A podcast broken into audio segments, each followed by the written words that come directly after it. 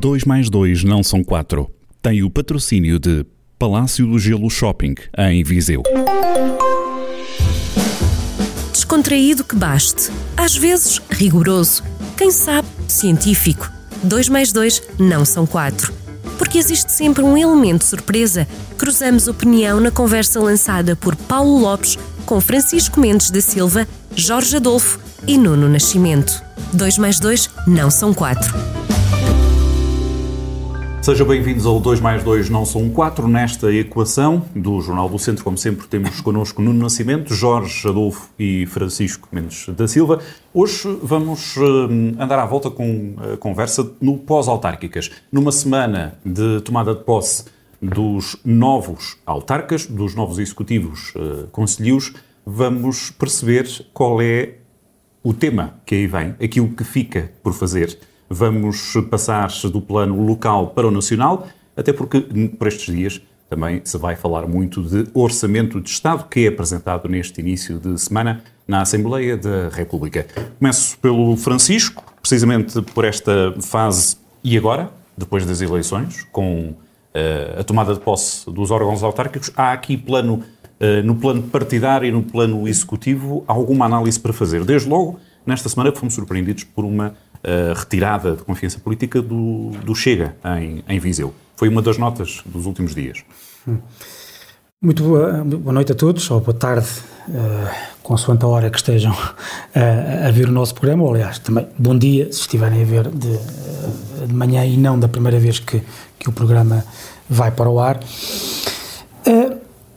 Posso começar por aí, apesar de não ser, a meu ver, a questão mais importante, desde logo porque o Chega não é nem de longe nem de perto a força uh, política mais importante, mas há algumas coisas aí que são interessantes. Uh, uh, segundo percebi, a retirada de confiança política ao candidato, cabeça de lista, não foi após as eleições.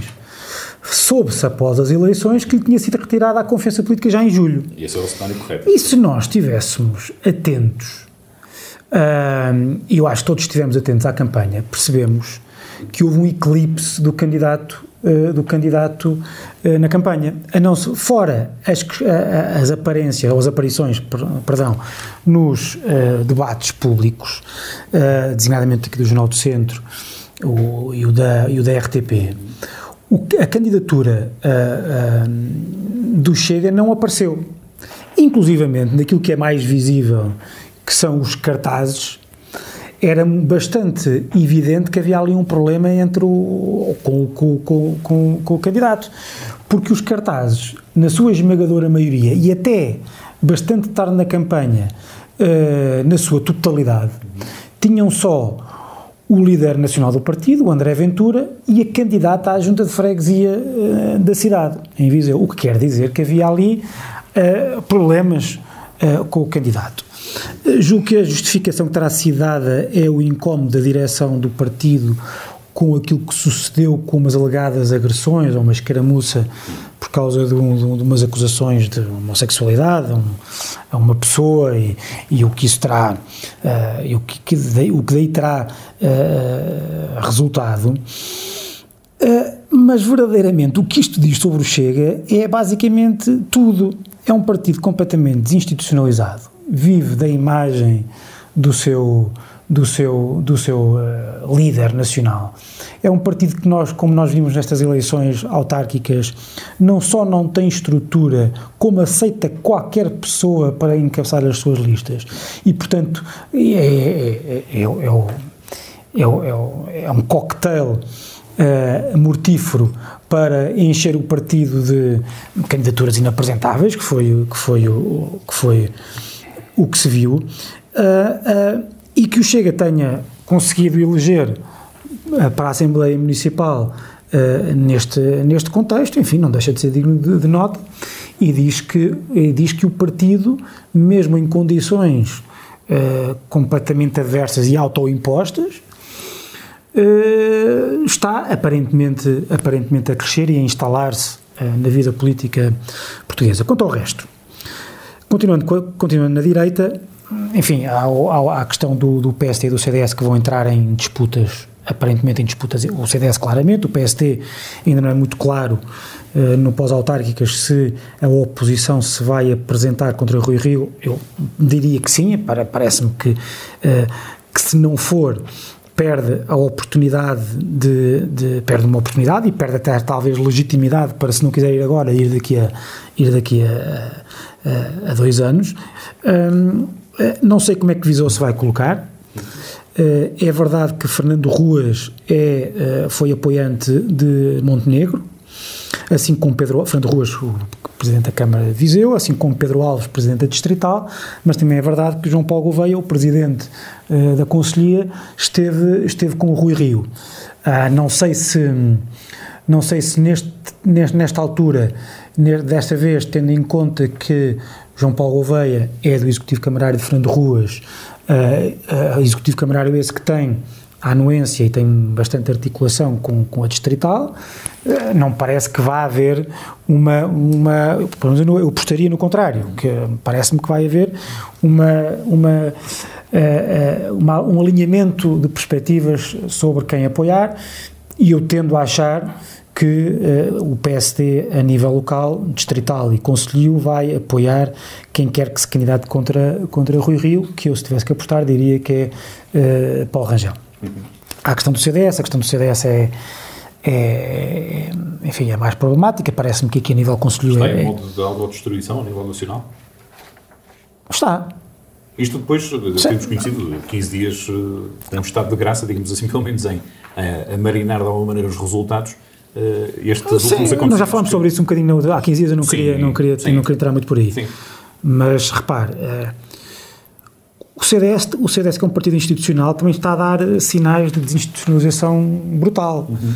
O facto de o novo normal naquele partido ser os Conselhos Nacionais serem basicamente públicos e acompanhados pelos jornalistas, em que se dizem coisas, eu tive 25 anos de CDS, grande parte desses, desses, desses anos a frequentar Conselhos Nacionais, quer da juventude partidária, quer uh, do, do, do, do próprio partido, e à porta fechada, às vezes eram, às vezes os Conselhos Nacionais eram duros, mas nunca se chegou àquele nível.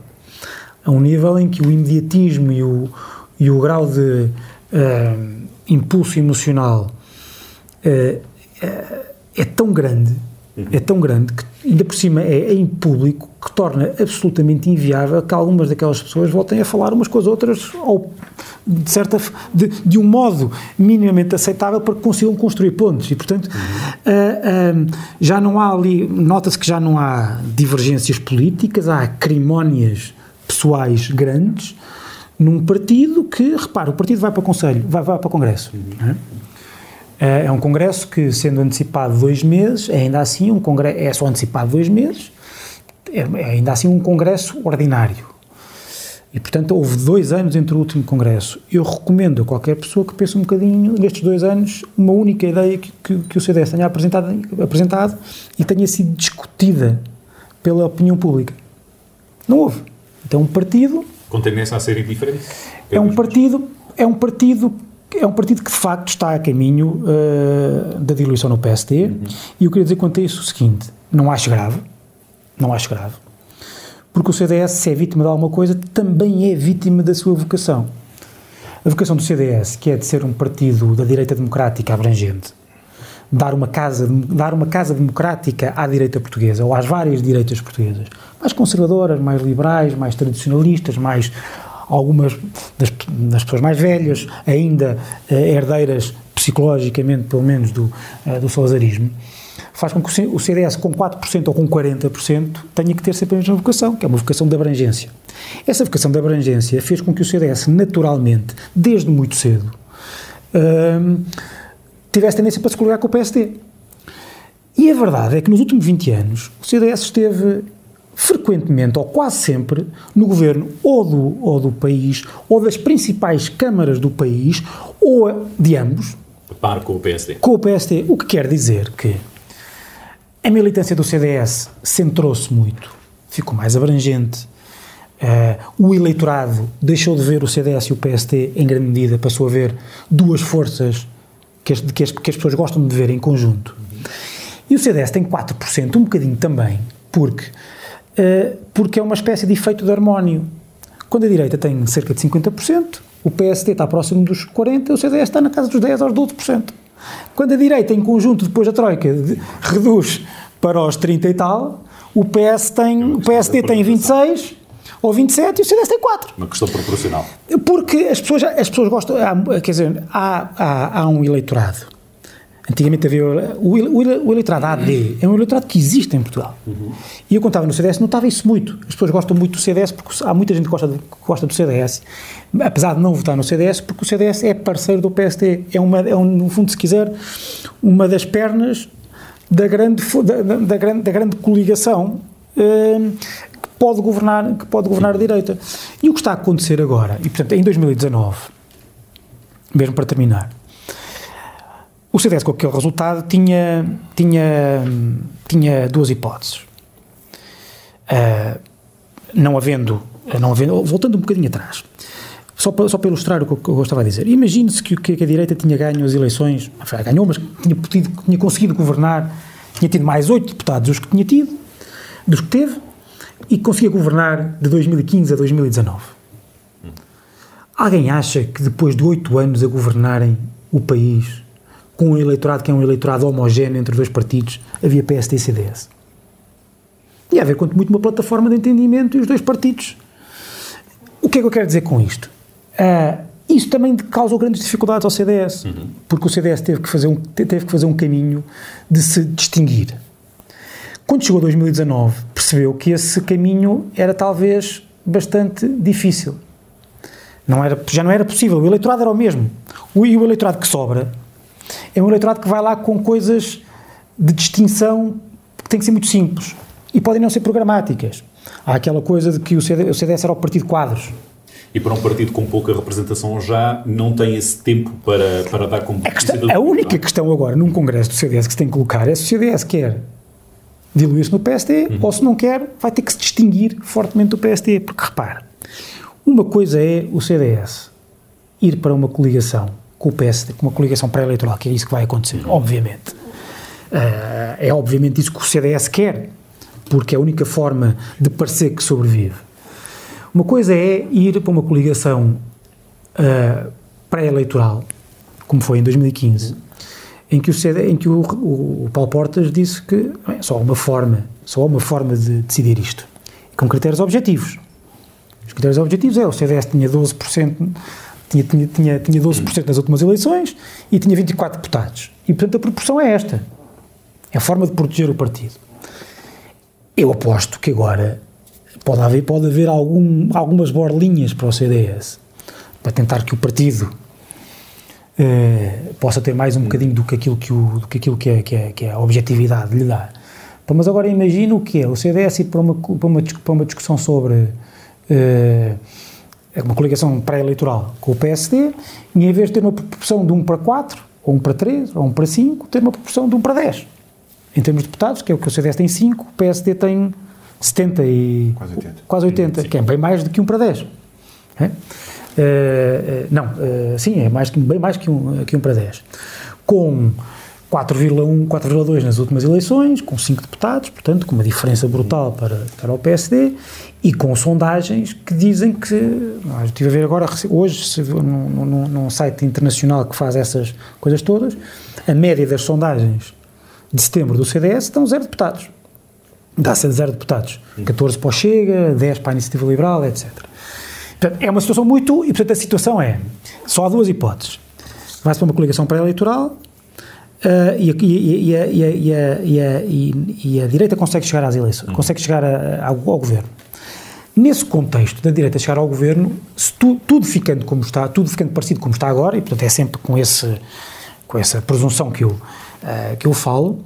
Ou um otimismo também, provavelmente. Não, não, não é isso que eu estou a dizer. O que eu estou a dizer é, imagina não, que. quem está a dizer sou eu. Ah, não, não, não, o que eu estou a dizer é, se a direita chegasse ao governo, é porque provavelmente ou o PSD tem um novo líder que consegue tornar o PSD hegemónico à direita e, portanto, uhum. ou tem maioria absoluta, ou está de tal maneira, ou cresceu de tal maneira uhum. que lhe faltam 10 ou 12 deputados e consegue com os do Chega e da Iniciativa Liberal e do CDS, uhum. ou com os do CDS e com, e com, a, e com, e com os da Iniciativa Liberal, espero que sejam os do Chega, ou esses dois partidos que estão em crescimento cresceram o suficiente para, para, para se ligarem ao, ao, ao PSD. Uhum. O CDS, eu estou a tirar o CDS desta equação porque estou a contar com o CDS na coligação uh, do PSD.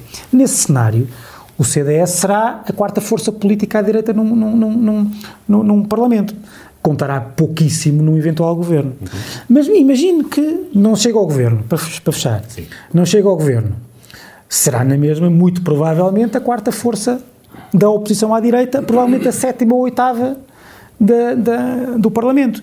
E, portanto, de uma forma ou de outra, parece-me que o próximo Congresso do CDS, digo, digo isto com tristeza, mas quer dizer, mas, mas parece-me que é tão evidente que não estou a ser sequer temerário, o próximo Congresso do CDS é, é, é para decidir quem é que vai uh, liderar o partido na fusão ou diluição natural, natural com, com, eh, com, eh, com o PSD. Eu percebo que para, para a ala do Nuno Melo, que são pessoas que viram o CDS no, no governo, no, no, no eh, tem, tem, uma ideia, tem uma ideia, tem uma ideia do, conheceram o CDS em tempos áureos, dentro do que, do que um partido como o CDS tem, tem de áureo, quer dizer, nunca governou sozinho, mas portanto, isso, esta seja uma perspectiva mais dura de aceitar. Para a geração que lá está agora, designadamente para o, para o líder do, do, do CDS, cujo, cuja vontade é ser deputado, é o seu objetivo de vida, ser deputado com a bandeira do CDS ou debaixo da bandeira do PSD, imagino que seja um bocado irrelevante. E por isso, talvez, a ideia de que a ideia de que hum, o CDS vai diluir mais cedo ou mais tarde no PSD, talvez não seja tão, tão, tão, tão absurda, tão absurda mas como eu lhe disse, faz, aliás, tem uma coisa a, favor, a seu favor, que é que eu acho que faz parte da vocação do CDS e se calhar até já teria existido se, por exemplo, nos anos 80, Lucas Pires não tivesse dado nego ao Cavaco, ao, ao Cavaco Silva, quando Cavaco, antes do Cavaco Silva ter tido a maioria absoluta e o CDS quase ter desaparecido nessa altura. Não vamos puxar a fita tanto atrás. Jorge, que dinâmica é essa? No último programa o Jorge utilizava essa expressão. As dinâmicas até falando um bocadinho do Chega. Como é que lê esta... Aqui. Exatamente. Não é que eu tivesse visto, mas, mas é verdade que me recordo disso, até por causa das palavras que o, que o uh, até pela grande posse de bola que o Francisco teve aqui na, no início do, do, do, programa. Uh, como é que vê este, este lançamento uh, político, para já, de, deste novo período? Pós-eleitoral. Pós-eleitoral, exatamente. Pois, nós no balanço, no dia a seguir às eleições, eu utilizei o termo dinâmico quando estava, enfim, estava a ironizar quando estávamos a falar do Chega uh, pela sua instabilidade interna. Uhum. E ainda não sabíamos que uh, a Comissão Distrital, a Distrital de, desse partido, tinha tirado a confiança política ao seu candidato uh, antes das eleições. Isto é muito importante. Portanto, antes das eleições terem decorrido, a Distrital já tinha tirado a confiança. Mas isto tem um aspecto, além de ter um aspecto curioso, e pronto, da, da revelação, que acabou por ser eh, algo inusitado, não é? reverter um bocadinho os papéis que se estavam à espera, isto tem algum significado depois para o jogo político? Para os eleitores, é vender gato por lebre. Hum. É simples. É, Chama-se isto vender gato por lebre. É ter um candidato que é o próprio partido que o coloca uhum. à cabeça, digamos, da candidatura já não tinha confiança política do próprio partido. Uhum. Portanto, isto é, é, é, revelador daquilo que eu dizia em tom irónico, quando dizia que é um partido dinâmico, no sentido que é um partido que não sabe o que é que pensa ao meio-dia, porque às nove da manhã teve um pensamento, mas ao meio-dia provavelmente já tem outro, e às três da tarde vai ter outro, e à noite terá outro. Portanto, é um partido. dizer que é dinâmico no dinâmico sentido, no sentido uma, completamente uma instável. Comple é, é dinâmica às voltas. E... Completamente instável, completamente instável. Mas, e, e, e, portanto, eh, essa assunção desse, dessa desconfiança ou falta de confiança política foi pública, portanto, não estamos aqui a falar de algo que seja hipotético. Sim. Não, foi uma realidade. Por isso é que eu digo que foi vender gato por lebre com todo o respeito que tenho pelos candidatos do partido, pelo, pelo partido em si, mas foi isso que aconteceu nestas últimas eleições. E acho que é grave se é um partido que vem com a bater no peito a dizer que vai dignificar a política nacional e que os políticos são todos uma porcaria e que são todos uns aldrabões, então digam-me onde é que está a aldrabice? Onde é que está a aldrabice? Gostava que me respondessem a, essa, a esta pergunta que faço a, a partir daqui do, dos estúdios do, do, da televisão do, do, Jornal do Centro. Para quem estiver a ver uh, o podcast no Facebook, pode responder, que nós ficamos Muito com bem. para perceber quem é o uh, Mas uh, eu, eu, gostava também de, no, no, seguimento do que o Francisco diz, e que foi uma reflexão bastante interessante, como aliás é sempre, sobre o CDS. Nós tivemos, o Francisco esteve aqui a falar durante uma série de minutos porque efetivamente o CDS, apesar de ser neste momento um partido muito pequeno, eh, não sei se em vias da extinção, se não, mas é um partido histórico, é um partido da nossa democracia, da, da fundação da nossa democracia. Mas há um aspecto muito importante e que, digamos que é o ADN do CDS.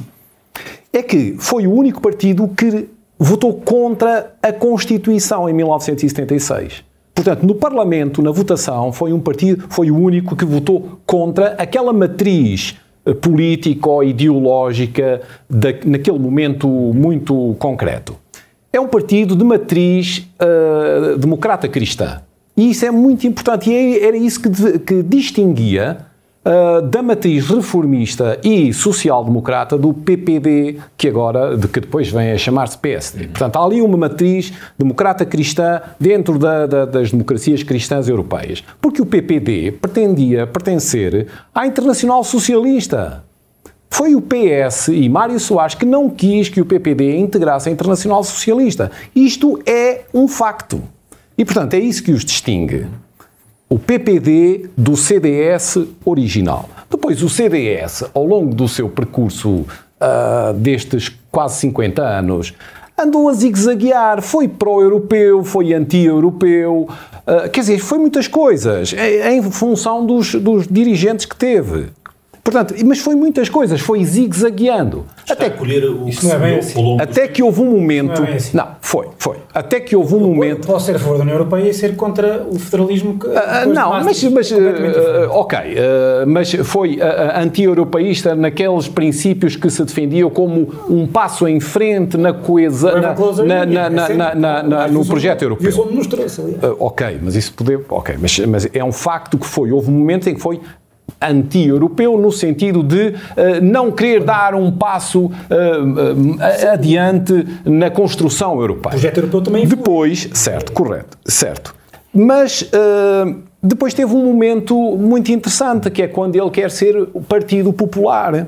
Um pouco à semelhança do que era o Partido Popular em Espanha.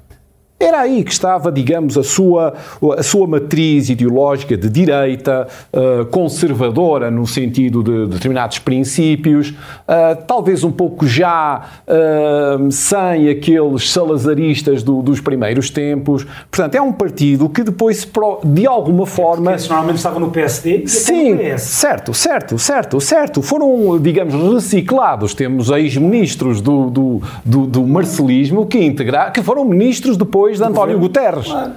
Portanto, sim, sim. Mas, mas isso uh, só não mudam os burros, como se costuma dizer.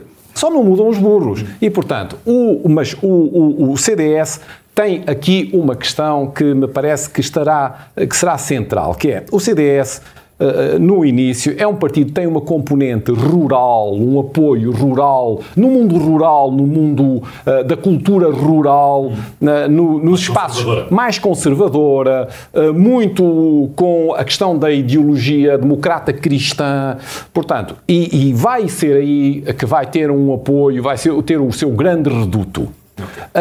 acontece que esse mundo, de facto, está em, em transformação. E, portanto, eh, não sei o que é que vai suceder ao CDS, se vai geminar com o PSD, eh, se vai eh, criar uma plataforma de entendimento do género coligação, como já aconteceu no passado, mas eu uh, sou um pouco nostálgico do CDS, embora não, evidentemente que não sou uh, votante ou apoiante ou, digamos, uh, não estou na, nessa família. Vai ressalvares a coragem do voto contra a Constituição. Mas, sim, votou contra a Constituição. Sim, não sim, uma sim, coisa sim, contra sim, isso. Não é contra esta Constituição. Sim. O CDS votou, votou contra, a Constituição de 76, 76, porque não era a Constituição que é agora. Exatamente. Não, não, não, mas dizer uma coisa. Mas eu, eu, eu disse em 76. Seja. Claro, eu não, não disse que era a de Não, 82 não, a ou de aliás, as, as várias já revisões. reparaste, já reparaste na belíssima ironia de tudo isto, que é o CDS vive completamente pacificado com a Constituição, claro que há coisas que podiam ser melhores ou, ou de outra forma, eh, mas eh, ainda hoje é acusado de ser contra a Constituição, apesar de ter votado favoravelmente todas as, todas as revisões Mas quem constitucionais. é que acusa o CDS Não é isso. Olha, por exemplo, vou, vou dizer quem? O Partido Comunista, Oh. que votou contra todas as sete ou nove Revisões. revisões constitucionais, Certo. porque dizendo que ia desvirtuar a, a Constituição, cada vez que todos os anos faz cartaz a dizer em defesa da Constituição, em defesa da... O candidato do PC às últimas presidenciais tinha como slogan defender a Constituição. Uma Constituição que ele próprio diz que está desvirtuada, que votou contra todas as revisões. E, portanto, não, mas é porque essa, às vezes eu, só estou a interromper, porquê? Porque muitas vezes vem esse discurso, eh, o CDS é contra a democracia porque votou contra a Não, não, Constituição. não, não, não, não, não, mas eu, Votou eu, contra a eu não Constituição porque a era Constituição contra a era uma Constituição eu não má, socialista, tutelada, tutelada, Oh, oh, pelo, tutelada pela, pela, pelas, pela, pelos militares. Ó Francisco, E, mas, portanto, mas eu não disse que o CDS era contra a Constituição. Eu disse que votou naquele momento preciso, Foi penso que foi a Sim, 2 claro. de Abril ou qualquer coisa assim, votou contra aquele texto constitucional, Ok. que não é o atual, é Mas então vou dizer uma coisa, há pessoas do CDS que eu conheço bem que ainda hoje, não é só as pessoas que Trazem ao peito o voto contra. Não, há pessoas, que, há pessoas do, à, à direita e até do CDS que dizem que, são, que devíamos ser contra esta Constituição porque votámos contra ela. Na, na- não, nós não fomos, era, era outro diploma. Era outro diploma. E são outras histórias. Nuno, ah, vamos fazer aqui a equação que falta neste, neste 2 mais 2 não são 4. Que jogo de poder é este que pode ser importante nos, nos próximos tempos, até porque se aproxima aí a discussão, a aprovação do, do orçamento, e isto pode ter efeitos práticos. Esta luta política, fraqueza e força de um lado, pode ter efeitos muito importantes para todos nós, não é? Terá de certeza. Uh, mas eu queria só voltar aqui um bocadinho ao, ao pós-autárquicas para dizer uh, e voltar ao, à noite eh, eleitoral e para fazer um elogio. Um elogio à forma decente, elegante e digna com que terminámos a noite.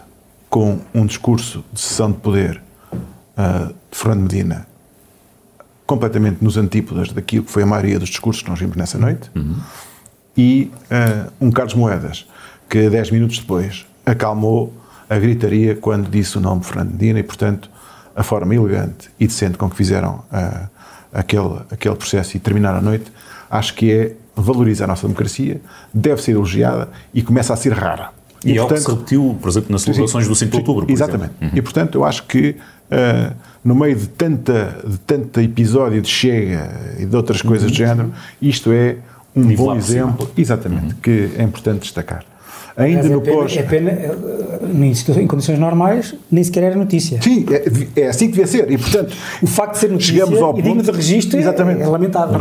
Uh, depois, ainda no pós-autárquicas, eu queria aqui fazer uma referência, que é, numa altura em que se fala tanto de paridade, uh, nós, uh, aqui em Viseu, acho que, quando digo nós, não digo nós, digo a sociedade e os partidos, nomeadamente o partido que venceu, esqueceu ou não dignificou como deveria a pessoa que foi a primeira mulher presente à Câmara de Viseu, que é a engenheira Conceição Azevedo. E, portanto, na semana em que ela deixa de ser, eu queria aqui deixar também a minha, uh, esta minha uh, condição de uh, lamentar a forma como muitas vezes não foi considerada neste processo eleitoral.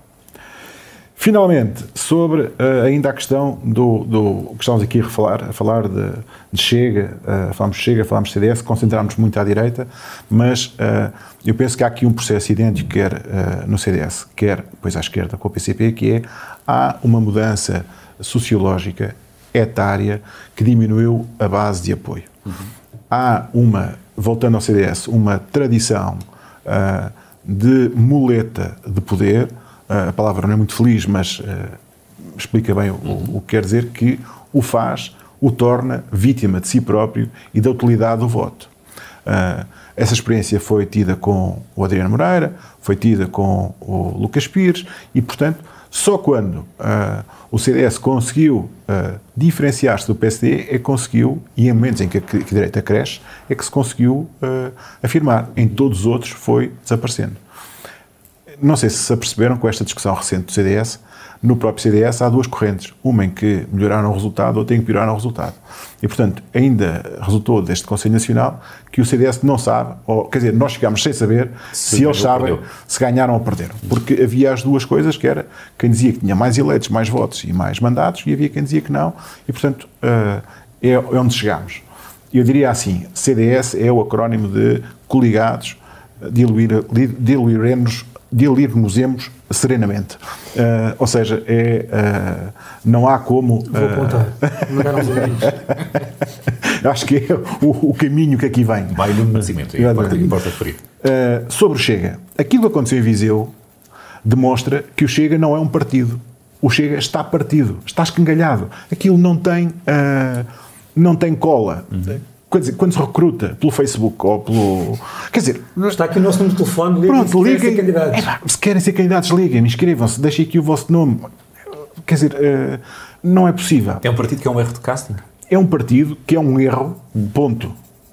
Porque não tem ideologia não tem, uh, não tem propostas, de, não tem estratégia política, não tem ideais. Hum. Aquilo tem um conjunto de uh, causas ocas, de bandeiras balofas, por um líder que tem um mediatismo uh, incrível, inexplicável, uhum. que não faz outra coisa que não seja polarizar ou, em função de ódio uma vantagem uh, de notoriedade. É isso que faz, não faz mais cima, nada. Ainda por cima está ilegal, sobre o Tribunal Constitucional. Quer dizer, o partido que veio acabar com a bandalheira é ele próprio a bandalheira. acabada bandalheira. É impressionante. Já se contou aqui dois tiros nos pés, não é? Já, já, no congresso de, penso que de Coimbra e, e, ou no de Évora, sei que eu veio ali eles uh, não se entenderam, quer dizer. Sim, sim. Então, foi, foi, foi um, uma presidente sucessão, a chorar, o presidente de, chorou, ou seja, fez uma birra suficientemente grande de tesourinhos, para conseguir uh, passar é? os seus estatutos. É, é ridículo.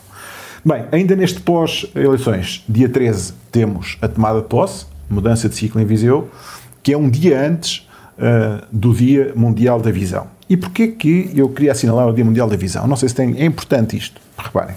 São 285 milhões de pessoas que sofrem deficiência visual moderada ou uh, forte no mundo. 65% destas pessoas têm mais de 50 anos.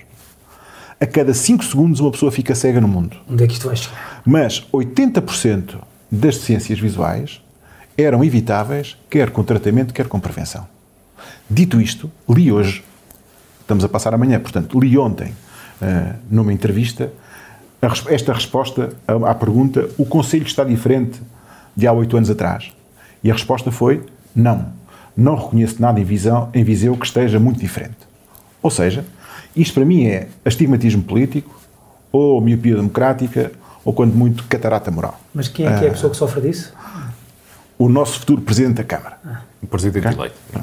E, portanto, quando, uh, quando perante esta pergunta se responde com as obras que foram feitas antes, e se não percebe que aquilo que mudou neste tempo não foram as obras, foi exatamente tudo o resto que havia para além das obras, estamos ditos sobre uh, aquilo que é uh, o problema que vamos uh, enfrentar.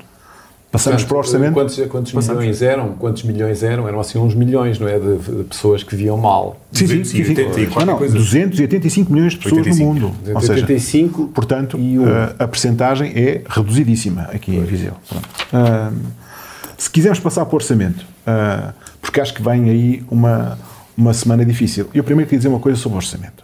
A forma como se tem feito, ou o facto de nós termos este governo minoritário completamente. Uh, dependente, sequestrado uh, pela, pela, esquerda, uh, pelos partidos mais à esquerda uh, do nosso Parlamento, está a desvirtuar completamente a democracia. Esta forma negocial de meter no Orçamento de Estado coisas que não têm rigorosamente nada a ver com o orçamento. Francisco, pela sua formação, perceberá e conseguirá dizer isto melhor do que eu, mas não faz sentido nenhum que se esteja a regular questões laborais, questões sociais, uh, coisas que não têm rigorosamente nada a ver com as despesas e com as receitas do Estado, uhum. em, num, orçamento, num, num, num, instrumento legislativo que é específico para a, a, a, a contabilização, aquilo que é a autorização de despesa e a receita do Estado, e isto serviu, tornou, tornou-se um banquete negocial em que aquilo que se faz é, eu para dizer que, que nem, ou seja, que me abstenho, porque esse é o caminho que está a ser negociado neste momento, é o da abstenção, uhum. uh, quero isto, quero aquele outro, quero mais não sei o quê. E, portanto, estamos a desvirtuar a democracia, a desqualificar o orçamento e isto menoriza a classe política. Mas é surpreendente que isso esteja a acontecer uh, pela posição negocial, digamos assim, do não PS é surpreendente, ou do outro bloco, uh, não é, PCP e bloco Não é surpreendente, há aqui um problema que foi deixámos-nos todos capturar por esta polarização. O que faria sentido, vamos ser francos, o que faria sentido era que no espaço central da nossa democracia houvesse um entendimento que permitisse fazer política de médio e longo prazo que fosse séria, que fosse com princípios e tivesse futuro. O que está a acontecer é que estamos a tornar o orçamento numa negociata de pequenas causas e, portanto, estamos a inverter, uhum. estamos a criar, a trilhar um caminho perigoso, que é um, o caminho de satisfazer pequenos grupos, pequenas minorias e algumas causas que são uh, orçamentalmente trágicas, uhum. em vez de procurarmos resolver as questões. Concretizando, o Governo comprometeu-se em abril deste ano, com, no plano de estabilidade e crescimento, a ter para o ano um déficit de 3,2 e a reduzir a dívida de 128% para 122% do PIB. Uhum. Como é que isto é possível se vamos aumentar os funcionários públicos, se vamos dar mais, uh, aumentar em linha com a inflação as, as pensões e dar mais uh, 10 euros uh, aos, aos reformados? Entenda-se, eu não estou a dizer que uh, as pensões são boas. As pensões são, na maior parte dos casos, miseráveis. Uhum. Agora, a questão não é esta. A questão é que nós temos hoje 731 mil funcionários do Estado. Nunca em Portugal houve um Estado tão grande. Vocês lembram-se há uns anos do Medina, uh, do, de estar na televisão, uh, a zurzir sempre zangado com a despesa do Estado e a queixar-se de que a despesa só era na, naquilo que era fixo e imutável, que era salários, e funcionamento do Estado. Medina Carreira. Medina Carreira, sim, sim, não, Medina, não Fernando. Não, Medina. Sim, sim, foi Medina. Sim, Medina tinha, era, por acaso era nem que fosse, porque falava, sim. Em, sim, enquanto autarca, da maior autarquia do, do país e que é... Não, não, estou a falar de Medina Carreira. É? O, o, exatamente. O, exatamente. Vocês lembram-se daquele, daquele ar zangado com que ele dizia isto? Uhum. Pois nós estamos uh, avisados para isto há, há décadas uhum. e continuamos no mesmo caminho. E, portanto, se nós agora... O que é que está em cima da mesa? A discussão do IVA da eletricidade pode ou não ser mexido. A questão uh, do, uh, do, de haver ou não apoios fiscais de investimento. Toda a gente reclama, tudo que a empresas reclama, uma redução uh, do, dos impostos, nomeadamente dos indiretos. Uhum. Aquilo que se perspectiva é que possa vir a aparecer uma espécie de desconto no IRC para quem investir. Mas caramba, quem é que consegue investir ao e fim do ano destes? por exemplo, do, da, da dedução à coleta, não é? Depois, da, da... vamos ter medidas sempre do lado do, uh, da, da, daquilo que é a vantagem para uh, uh, as famílias. Hum. Só que aquilo que não é dito e não é explicado é que, no fim das contas, o saldo tem que ser igual. E, portanto, aquilo que acontece, historicamente, de há uns anos esta parte, é que nós vemos aumentar aquilo que é o valor aparentemente recebido, mas vemos aumentar em proporção maior o valor que em impostos indiretos, em taxas e outras, uh, uh, outros pagamentos que temos que fazer ao Estado, entregamos. Porque a questão é tão simples quanto isto. Nós sabemos de cor, todas as pessoas sabem de cor, o, os euros que entram no dia 30. Mas não conseguem contabilizar e decorar todos os euros que gastam ao longo do mês nós falámos esta, esta semana, tem estado em cima da mesa a questão da, da do preço dos combustíveis. Uhum. Afinal, não é. Não, sejamos francos, vamos para o orçamento e é impossível renegociar a questão da sobretaxa. Porquê? Porque uh, PAN e Verdes não aceitarão essa, essa inversão.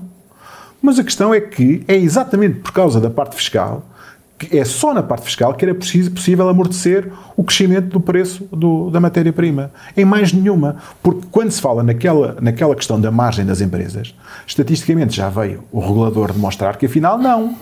Tinha diminuído a margem das empresas. Sim. A única coisa que tinha crescido é os a, impostos. A, a, os impostos. Quando nós vemos o histórico fiscal português dos últimos anos, todos os anos a coleta é maior. Todos os anos a arrecadação fiscal é maior. Portanto, qualquer ideia de que nós estamos a pagar menos impostos é uma ilusão. É uma ilusão. Veja-se o que vai acontecer agora com a redução ou, o aumento dos escalões. Sim. Vai corresponder a um aumento da taxa dos ricalhaços, dos milionários, que estão no sétimo escalão.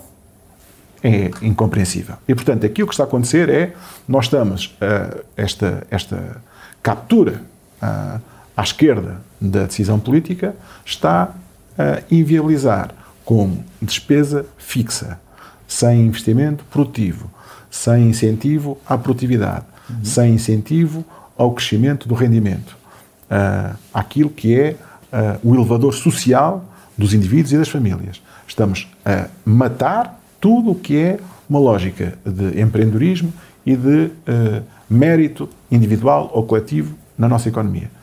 Mas estamos a ter um orçamento aprovado. Ou seja, aquilo que nós estamos a fazer não é negociar o orçamento, é negociar a sobrevivência uh, política. Jorge Adolfo, concorda que estamos uh, prestes a assistir nesta semana a um leilão político nesta história do, do, do, orçamento? Eu estava aqui a ouvir o Nuno uh, no seguimento da, da uhum. pergunta e, e, e fala em sequestro da esquerda, pela esquerda, captura à esquerda. Os eleitores decidiram dar maioria à esquerda. Os eleitores decidiram em eleições dar a maioria à esquerda. Mas o Nuno diz uma coisa muito importante, que é o PS podia uh, encontrar um entendimento ao centro, não é? Era morto o Rio, mas é o que devia ser. Mas eu pergunto com quem é que o PS ia negociar? Era com o Rui Rio, com o Montenegro, com o Rangel, com a Ferreira Leite, com a Ferreira Leite, uh, com quem é que ia negociar? Então agora com todos não há não há liderança no PSD uh, neste momento tem um líder é, é óbvio, mas o, o, PSD neste momento não tem um tem um líder fraco ou, ou, que muitos dentro do PSD dizem que é fraco e portanto com quem vai com quem vai negociar? Uh, enfim, a minha pergunta é uma pergunta de retórica, como é óbvio, mas o que eu quero dizer, e que já anteriormente noutros programas tinha referido, é que era muito importante, e volto a sublinhar hoje, que era muito importante que o PSD arrumasse a casa, fosse um partido forte, com, como alternativa, como alternativa credível, uh, pacificado internamente, que o CDS também eh, resolvesse a sua situação interna ou, ou, ou não, ou, ou, se integrasse, passasse a integrar também o PSD, mas que houvesse uma alternativa, portanto, forte e credível.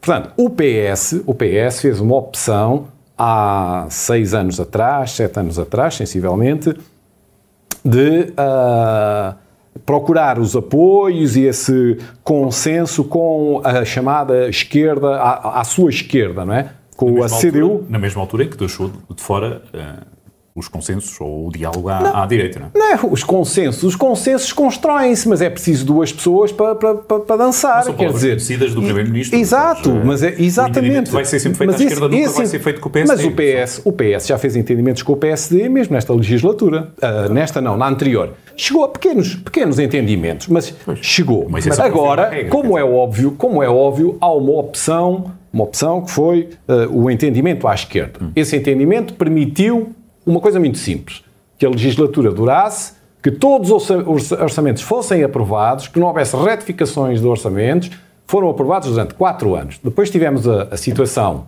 da pandemia, que foi aqui um sobressalto uh, em Portugal e lá fora. E agora estamos numa nova realidade. E essa nova realidade também é uma realidade política e que resulta, há uma consequência política que se vai refletir neste orçamento, que é das eleições autárquicas. Esse é que vai ser o grande, o grande digamos, uh, o, o, o, grande sobressalto que pode existir na negociação com os partidos à esquerda do Partido Socialista, com o Bloco e com a CDU, eh, enfim, e, e, com o PAN. Aí é que pode existir. Deixa-me só descobrir uma coisa simples. Curiosamente, é, eu acho que o resultado destas autárquicas demonstra que, afinal, as eleições não têm tanto peso quanto isso porque o, o Bloco votou contra o ano passado e perdeu as eleições, o PC viabilizou e perdeu as eleições. Ou seja, não, as pessoas Mas, não querem saber, as pessoas não querem saber uh, se eles viabilizaram ou não viabilizaram. É um facto, o, é um facto que houve uma diminuição, houve um, digamos, um, uma erosão do eleitorado, quer da CDU, quer do Bloco. mas por acaso, por... por acaso acho que correu muito mal ao Bloco mas não ter, não ter aprovado o orçamento. Mas acontece por, a mesma coisa que acontece à direita. Por razões diferentes. Há muita gente à esquerda que gosta do Bloco desaparece. se o Bloco for relevante para uh, forçar políticas à esquerda. Se o, se, o, se o Bloco não é útil, O voto útil vai para o PS. Sim, Voto mas, mas, uh, Porque isso, o- dos votos, isso do voto de protesto é uma coisa que eu acho que é bastante empolada. E onde é que fica aí o PCP? Sim, mas o, o PCP, o PCP eh, é um partido, ah, há quem diga responsável, não é? Responsável, que costuma adjetivar de responsável. Eu, eu penso que o PCP tem noção da realidade em que se encontra. Uh, é um partido, uh, diria, ortodoxo na- no modus operandi uh, de negociação. Quer isso dizer de, que é previsível, Jorge? Previsível, sim, previsível na forma. eu vou utilizar aqui um termo que é responsável. Essa previsibilidade é uma previsibilidade responsável. Porquê? Porque o PCP, o PCP, uh, como penso que também o Bloco, não estão interessados em eleições antecipadas. Mas provável, nem ninguém. o PSD, Nem o e PS, muito menos o CDS, quer dizer, não há PS, ninguém. Quer dizer, porque E neste momento já nem chega isto, também. isto, isto remete-nos para a noite das eleições. É que parece que todos tinham ganho, mas o- o- o- há um teste que é o, o teste do algodão de quem ganhou. E esse teste do algodão é quem é que está com lideranças ameaçadas neste momento?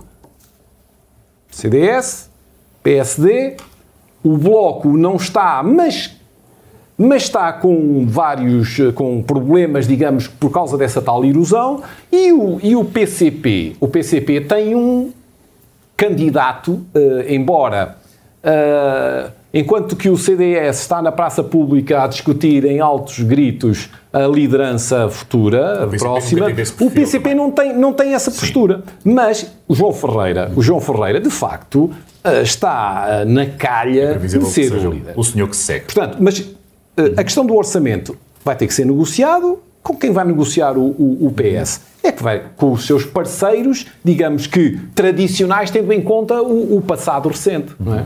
Francisco, há aqui espaço para temer aquilo que de vez em quando é levantado ou comentado, ou, enfim, pelo Presidente da República, que é a crise política por causa do, do orçamento. Este clima de aumento do consumo privado, de haver dinheiros disponíveis por causa do PRR, é um caminho fácil para que o Partido Socialista se mantenha e que leve eh, a sua política avante nesta negociação? Eu chego lá, vou começar por aqui. Chego lá.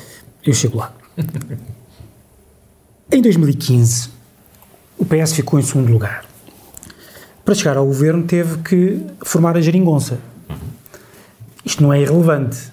Que o PS só, só, só, de um momento para o outro, contra toda a sua história, disse que era eh, eh, que uma coligação, um acordo entre o PS, Bloco de Esquerda e PCP era coerente, porque era preciso chegar ao poder. Foi isso. Aliás, eu disse na altura, em entrevistas públicas, muita gente não compreendeu, que eu achava que António Costa fez aquilo que se calhar qualquer pessoa na posição dele, qualquer político normal que quer o poder, fa- faria. A partir de agora, bem, o PCP e o Bloco estão antes, isto, nós temos um, quase uma, somos companheiros de estrada, fez a coligação.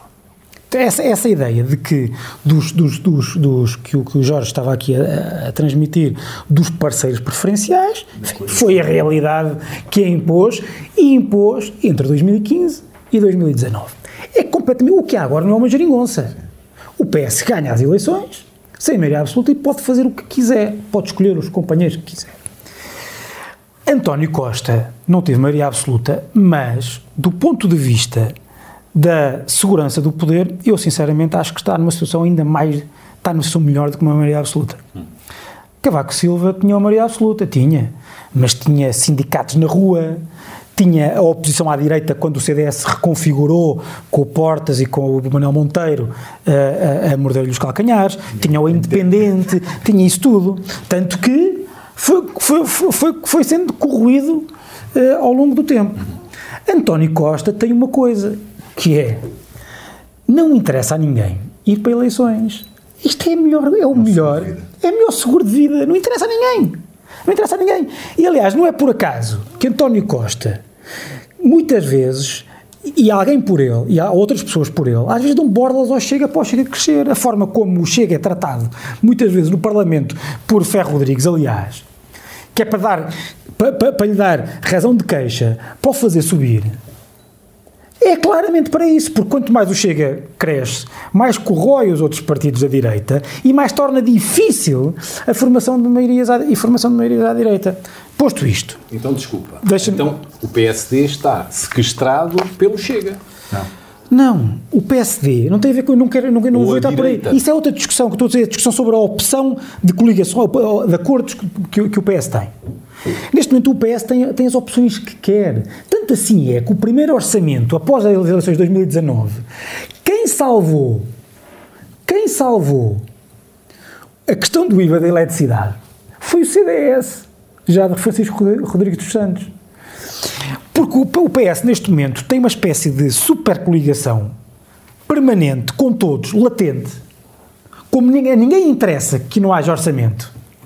Todos estão disponíveis para dar a não, se isso significar que não há eleições. O que, é, o que o PS, a única razão pela qual é preferencial à esquerda, é porque o PS, como nunca nenhum governo te, tem um governo que nunca ninguém teve, que é de paz social. De paz social. Não há sindicatos na rua. Os sindicatos do PC estão completamente administrados. Depois queixam-se que as ordens, depois o PS queixa-se que as ordens profissionais têm o poder que nunca tiveram. Claro que estão, os pobres dos enfermeiros, os seus sindicatos não vêm para a rua porque estão, foram mandados calar pelo PCP, então tem que ser a ordem. Os médicos estão calados porque os seus sindicatos estão calados, tem que ser a ordem entre outros. E depois há sindicatos que fogem da CGTP, os estivadores e outros e não sei o quê. Porquê? Porque é claro que pululam sindicatos, se os sindicatos estão calados e o PS quer isto, quer isto. Agora, tem um reverso da medalha. António Costa, António Costa, e acho que ele já sente isso, e daí o seu desgaste. António Costa queria, ter, queria ser um primeiro-ministro reformista.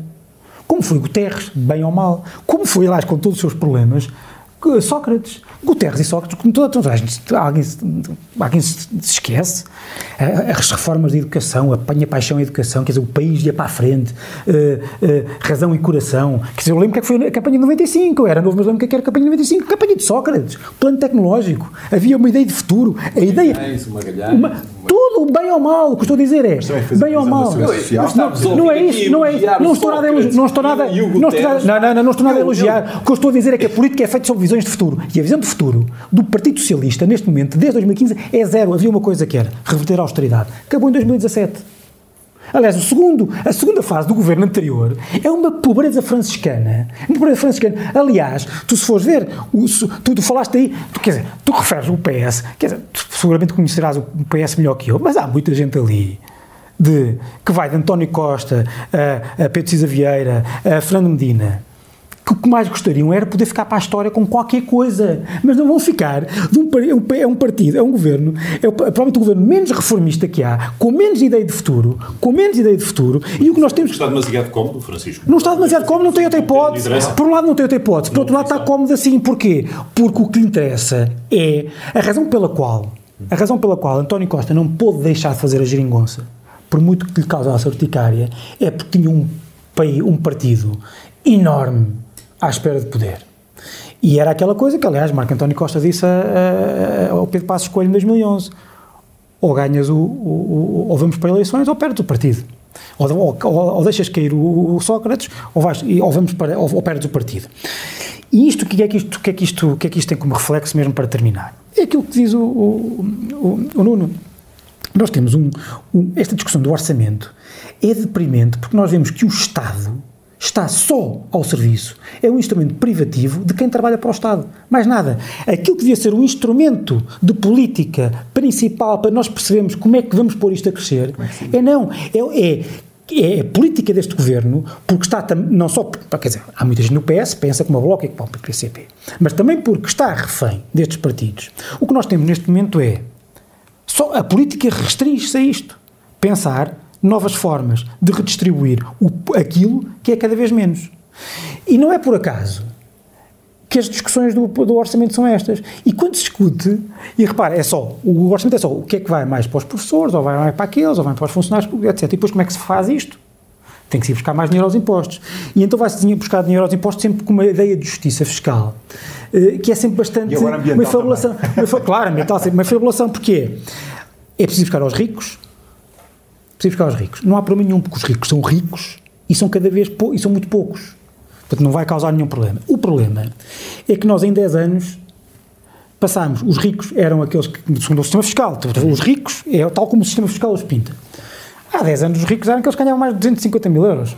Agora o último escalão começa em 80 mil euros. Portanto, os ricos, hoje em dia, uh, uh, se nós entendermos o que é que são os ricos, segundo o sistema fiscal, os ricos são cada vez mais pobres, e cada vez menos. Claro que são cada vez menos. Então, se, se, se, o país gera cada vez menos riqueza, está a ser completamente ultrapassado por países eh, eh, que, que 90% das pessoas em Portugal nem sequer conhecem o nome. Claro que isto, claro que isto, claro que isto acontece, claro que isto acontece.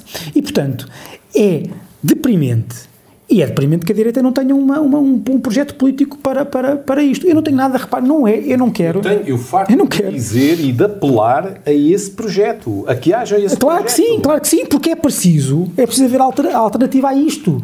Porque isto é um, é, um, é um país cuja liderança política não tem a mínima noção dos fundamentos do crescimento económico, só está lá para sobreviver, para se manter no poder pelo poder, e para isso dá cabo, dá cabo do país. Jorge, notas finais para este 2 mais 2. Nota final, uh, eu, eu, até, até, até, até, diria que uh, a nota final uh, seria a deixar aqui uma esperança de que se defina de facto o que é que a direita, os partidos de direita, os partidos do centro-direita e da direita portuguesa pretendem, da direita democrática, Uh, e aqui incluo a Iniciativa Liberal, um, para além do CDS e do PSD. Um, o que é que pretendem? Porque efetivamente é importante que haja essa definição. Mas há um outro facto importante neste contexto que estamos a viver neste momento, uh, quase no final do ano. É que é muito importante que haja orçamento, que se mantenha a estabilidade política, aliás, o Presidente da República tem feito apelos a essa estabilidade Sim, política. Nós não estamos em, em momento de uh, adicionar à, à, situação social, económica, financeira uma crise política. Nunca estamos. Uh, mas, mas, é, é, mas, neste momento ainda menos. Uhum. E, portanto, é muito importante que os partidos se entendam, os partidos do centro-esquerda e da esquerda se entendam, é o meu desejo, são os meus votos e que possamos continuar, eh, possamos uh, prosseguir um, com menos sobressaltos do, do que aqueles que tivemos até agora, sobretudo vindos da, da, da, da em consequência da pandemia.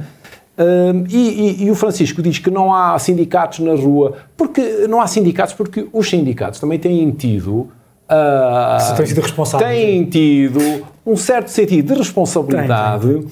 Porque, ah, a, porque a situação do país. Quando mudar o governo, não é, ter responsabilidade. A, menos, a responsabilidade vai ser a menos, a, menos, claro, claro. a menos que vocês queiram que nós façamos como em França, que todos os fins de semana há batatada em Paris. Não, não. Quer dizer, se vocês quiserem. Mas alguém está a dizer esse, isso. essa, partici essa participação. Uh, agora, quando, era, quando era o governo Passos Coelho, os sindicatos andavam na rua, tu dizias que eram irresponsáveis. Não, não, claro os sindicatos ah, são responsáveis, têm-se manifestado, tem, têm reivindicado, uh, os sindicatos dos professores e outros, e outras, uh, outras, outros sindicatos de outros setores. Mas como é óbvio, também as circunstâncias da pandemia e dos condicionamentos é, todos que meteu-se a pandemia, meteu-se a pandemia e as circunstâncias também de limitações de manifestação pública levaram a isso. É essa arrogância, esse cinismo que não é fez é com que o António Costa começasse a perder é apoio nas últimas eleições. Não, não é. É, é. Estão grávidos a de... mesma nota final. Só rapidamente, uh, aquilo que eu espero realmente é que as pessoas, uh, quando tiverem a pensar no orçamento nestas próximas semanas, pensem que este orçamento é um instrumento crítico para sairmos do buraco, do buraco em que a pandemia deixou em Portugal e em todo lado, ou seja, não, não é uma e, portanto, não vão ser os 7.500 milhões uh, que estão previstos do PRR só para o orçamento que vem, que vão uh, fazer a diferença, porque isso só vai aquecer uh, a economia, nomeadamente a área da construção e aquilo que são fornecimentos ao Estado, não vai gerar retoma, ou melhor, gera uma retoma, mas é temporária, que depois há de acabar. Uhum. Aquilo que é importante é que, olha, voltando ao princípio, que a gente cresça, cresça e, e, e consiga ter um bocadinho de decência e na decência de ter a negociação que seja séria. Hoje, um, um, um ex-secretário de Estado das Finanças socialista dizia uh, com veemência que uh, é preferível governar em duodécimos com um mau orçamento. E foi um socialista que o disse. Porque é possível. E, portanto, uh, seria bom que este orçamento não, não, não resvalasse para alimentar pequenas vitórias que mais não fazem do que a prazo aumentar a conta que vamos deixar a não aos ser nossos que, filhos. só, posso só dizer uma coisa uhum. muito rapidamente, que tem a ver com aquilo que o, o, o, o, Nuno, aliás, há pouco até disse que eu, que eu talvez percebesse.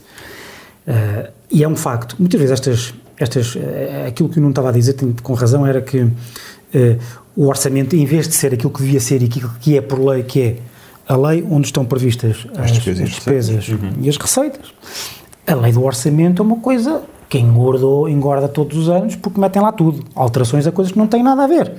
Muitas vezes são chamados, aquilo que não, mas não é uma coisa recente, é uma coisa que sempre houve. Aliás, a, a doutrina do direito orçamental, geralmente francesa, até chama isto o chevalier orçamental, que são os, os o, ou budgetaire, acho que é assim que eles, que eles usam, uh, uh, uh, que é uma espécie de cavaleiros ou cavalos orçamentais. Metes lá uma coisa, vai na lei do orçamento e depois fica para sempre, para sempre na lei. A nossa sorte é que muitas vezes, nestas matérias, o PS tem enganado a esquerda. Sim, sim, sim. sim. Porque, depois não cumpre. Não, melhor, a esquerda, a esquerda, a esquerda, aliás... Há um senhor com uma até se que enganar. diz não. Até se, não é só isso, não é só isso. Sim, porque uma coisa que as pessoas... Aquilo coisas cativações, as pessoas não percebem que o orçamento é uma autorização. A lei do, a lei do o orçamento é uma autorização. É, eu, vocês estão autorizados a gastar até aqui. E, portanto, depois o, o, Ministro das Finanças, está bem, mas eu não quero gastar isso, já estou autorizado, fico, fico a saber, fico uhum. contente. Mas depois há outra coisa que é, coisas, que o, coisas de que o Bloco de Esquerda e o PCP fazem grande gala de que ganharam, mas não são normas jurídicas verdadeiramente, são normas programáticas. Estão lá, eh, o, o governo fica, fica autorizado a pensar em alterar, aquela coisa sobre os professores, que andaram anos e anos, na, no tempo da geringonça, Uh, diz, o, governo não, não, o governo não cumpriu, está na lei, não estava nada na lei. A pessoa ia a ler e aquilo era uma norma meramente programática, meio genérica. Aliás, é o último caso, só mesmo para terminar, é aquele caso das, do, do, imposto sobre as barragens, do, do que foi uma coisa não para o Bloco de Esquerda, não para o PCP, mas foi para os, para os autarcas do, uh, do, do, do, de Trás-os-Montes do PSD, essencialmente. Uh, e depois uma pessoa ia a ler aquilo e aquilo era uma coisa programada, diz, se houver algum imposto aqui, vai para aquelas, para aquelas autarquias. Eh, depois, eh, saber se há um imposto ou não é que era outra, outra, outra matéria. Mas é isso aí, ainda é uma daquela gestão política que o PS faz, que eu, não, eu há pouco disse que era para enganar a esquerda, mas não é. A esquerda sabe que está a ser enganada, porque sabem ler. Sim, mas faz a vitória do discurso. Mas podem dizer que está no orçamento. Só, para, só uma questão da parte, pegando na parte programática do orçamento, o orçamento pode ser uma boa altura para a direita uh, tentar pôr. Uh, razoabilidade no discurso político e pode ser uh, uma forma de os partidos. Só uma parte. Gostei da parte conservadora uh, do Jorge quando valoriza o CDS, a importância do CDS é uma questão. É aquele nosso conservadorismo, porque estamos habituados àqueles partidos e ao papel que eles têm. E isto é positivo. Não, o que, que substitui não é nada Mas a questão é, não, é exatamente isso. A questão é, nós neste momento. Não, obviamente, não. Sim, não, claro. Institucional. Institucional. A questão é, se a direita, voltando para a questão da afirmação da direita, neste momento nós temos um problema na direita. Temos um deputado no Chega e, portanto, temos uma infecçãozinha uh, ligeira. Se uh, esta direita se não consegue reconstruir e uh, afirmar, uhum. o Chega cresce. E então deixamos de ter uma infecçãozinha e passamos a ter uma septicémia democrática. Quer dizer, porque aí a coisa não, não dá para melhorar. Portanto, o orçamento pode ser uma boa altura para se começar, olha, aproveitando estas dinâmicas de fins de, de eleições, de começarmos a fazer uma mudança no discurso político e a, e a melhorar aquilo que é uh, o desempenho do nosso país e o orçamento é uma peça essencial. Para já, uh, ainda vamos ver como correm as águas por baixo destes moinhos. Vamos conferir uh, alguns dados mais concretos no próximo programa 2 mais 2 não são 4. Temos encontro marcado daqui a duas semanas, sempre com estes convidados do Jornal do Centro, Nuno Nascimento, Jorge Adolfo e Francisco Mendes da Silva. Obrigado por estar desse lado. Continua a acompanhar-nos. 2 mais 2 não são 4 porque existe sempre um elemento surpresa. Cruzamos opinião na conversa lançada por Paulo Lopes com Francisco Mendes da Silva, Jorge Adolfo e Nuno Nascimento. 2 mais 2 não são 4. A cada 15 dias, no final da tarde de terça-feira, na Rádio Jornal do Centro, com repetição na manhã de quarta-feira. 2 mais 2 não são 4. tem o patrocínio de Palácio do Gelo Shopping, em Viseu.